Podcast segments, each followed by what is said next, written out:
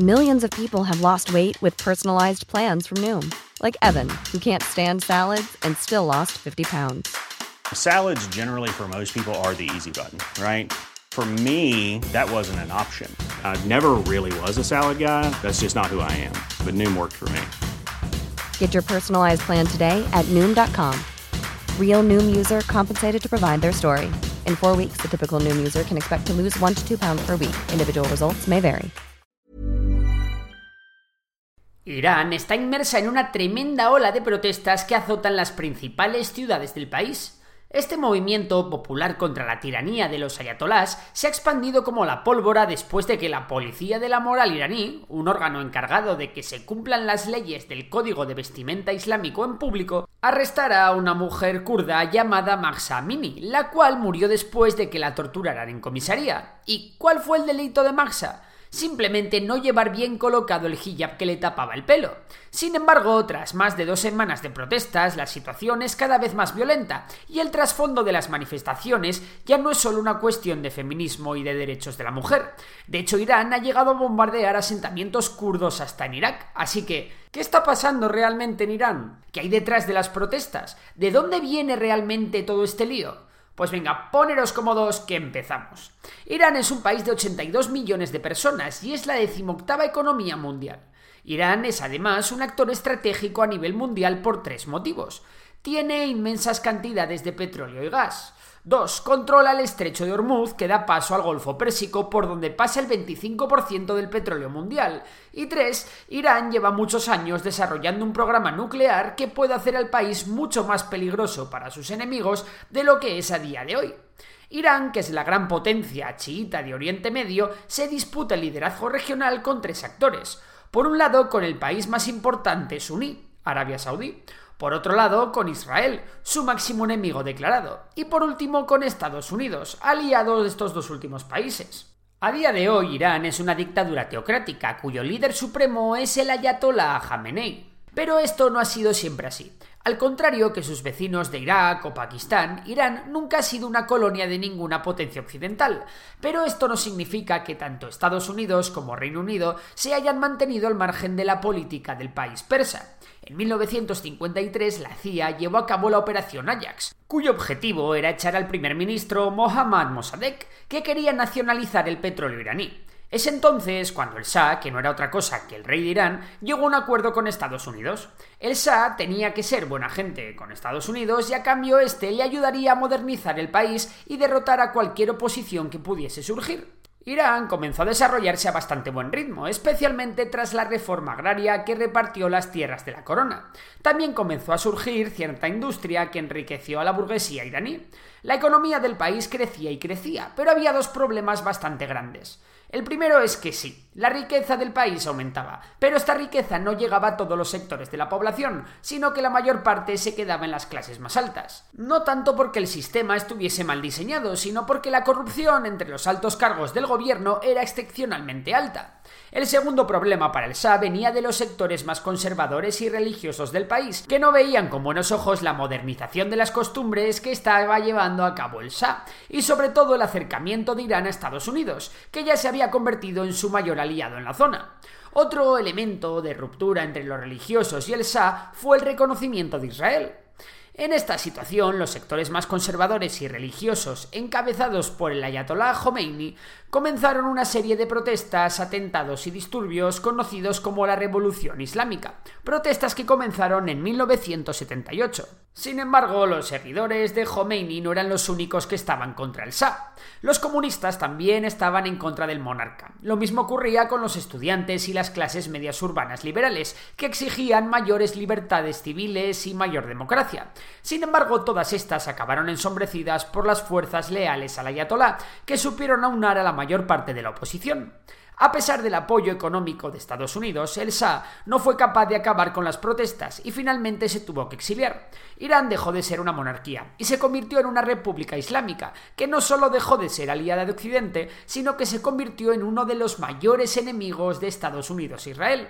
Los ayatolás instauraron un régimen teocrático en el que las mujeres tienen muy restringidos sus derechos y en el que toda la población tiene códigos de vestimenta. También es un país en el que abundan las ejecuciones públicas, por delitos tan graves como ser homosexual. Tanto el ayatolá Khomeini como su sucesor, el actual jefe de Estado y líder supremo, el ayatolá Khamenei, han sabido apuntalar su régimen teocrático. Desde el principio se han centrado en asegurar su poderío militar. ¿Cómo? Pues creando su propio ejército. Y es que podemos decir que Irán tiene dos ejércitos. Por un lado está el ejército regular, conocido como Artés, que en la revolución islámica fue neutral y que sufrió una importante purga cuando los ayatolás llegaron al poder. Pero por otro lado está la Guardia Revolucionaria iraní, también conocida como Pastarán, cuya misión es proteger el sistema político de Irán y evitar golpes de Estado en el país. Vamos, que es un ejército hecho a medida del régimen de los ayatolás para perpetuarse en el poder. Y por supuesto, la Guardia Revolucionaria cuenta con más y mejores medios que el propio ejército regular. De hecho, mientras que el ejército regular no tiene capacidad de intervenir fuera de Irán, la Guardia Revolucionaria tiene cuerpos especializados en ello. De hecho, para Estados Unidos, la Guardia Revolucionaria es un grupo terrorista. ¿Y por qué os cuento esto? Porque va a ser clave para entender todo lo que está pasando ahora. Pero no nos adelantemos. El caso es que desde que los ayatolás llegaron al poder el país no lo ha pasado del todo bien, especialmente durante la larga guerra que enfrentó a Irán con la Irak de Saddam Hussein. Temiendo una hipotética invasión de Estados Unidos y para facilitar la destrucción de Israel, Irán comenzó a desarrollar un programa para dotarse de armamento nuclear.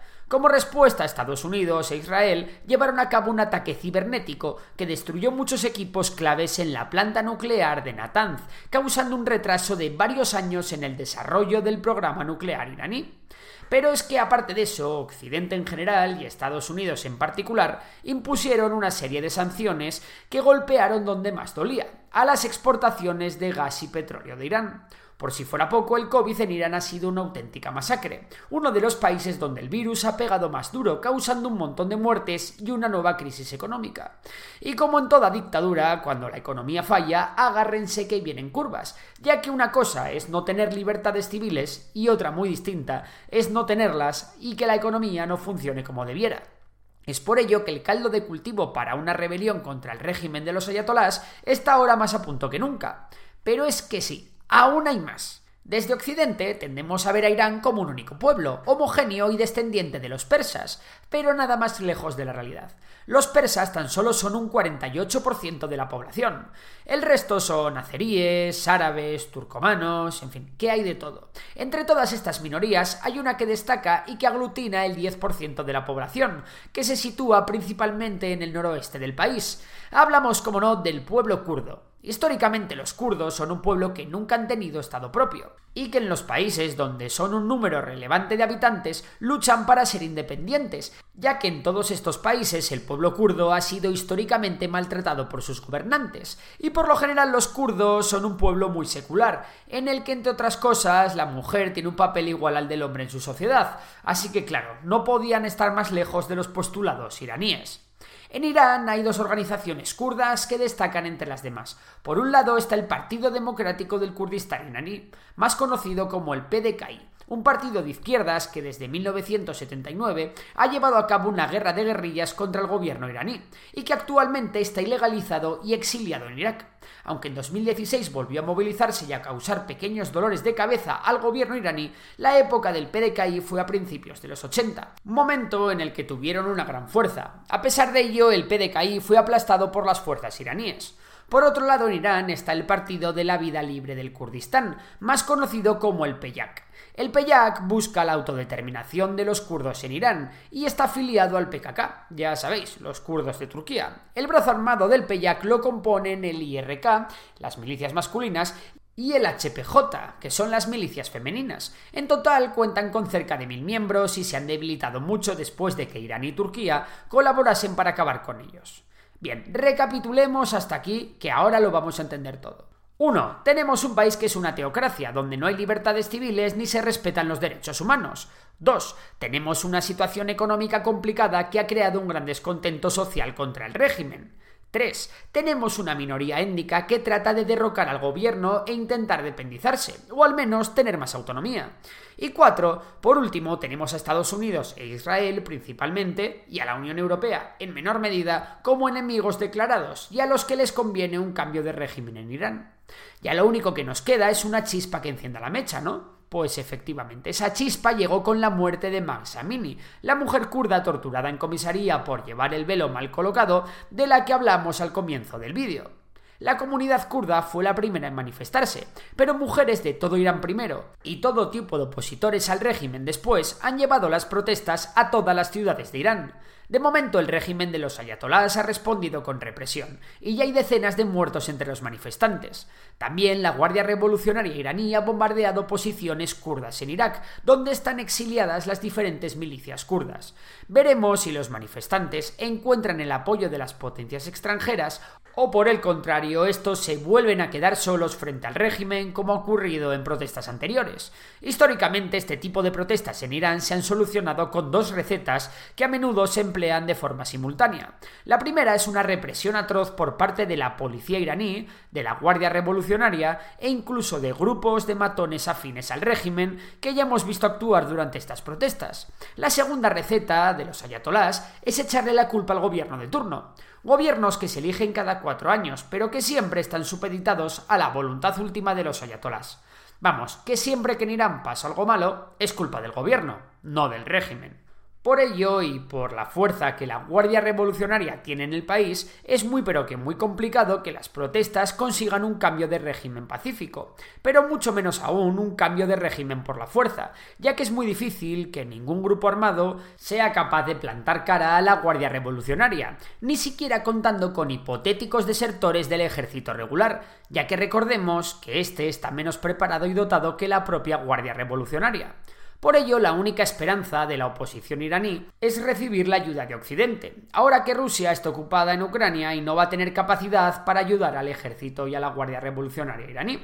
Aún así no creo que esto vaya a ocurrir, e incluso si ocurre, Irán cuenta con una potente industria militar que sin duda se pondría al servicio de los ayatolás.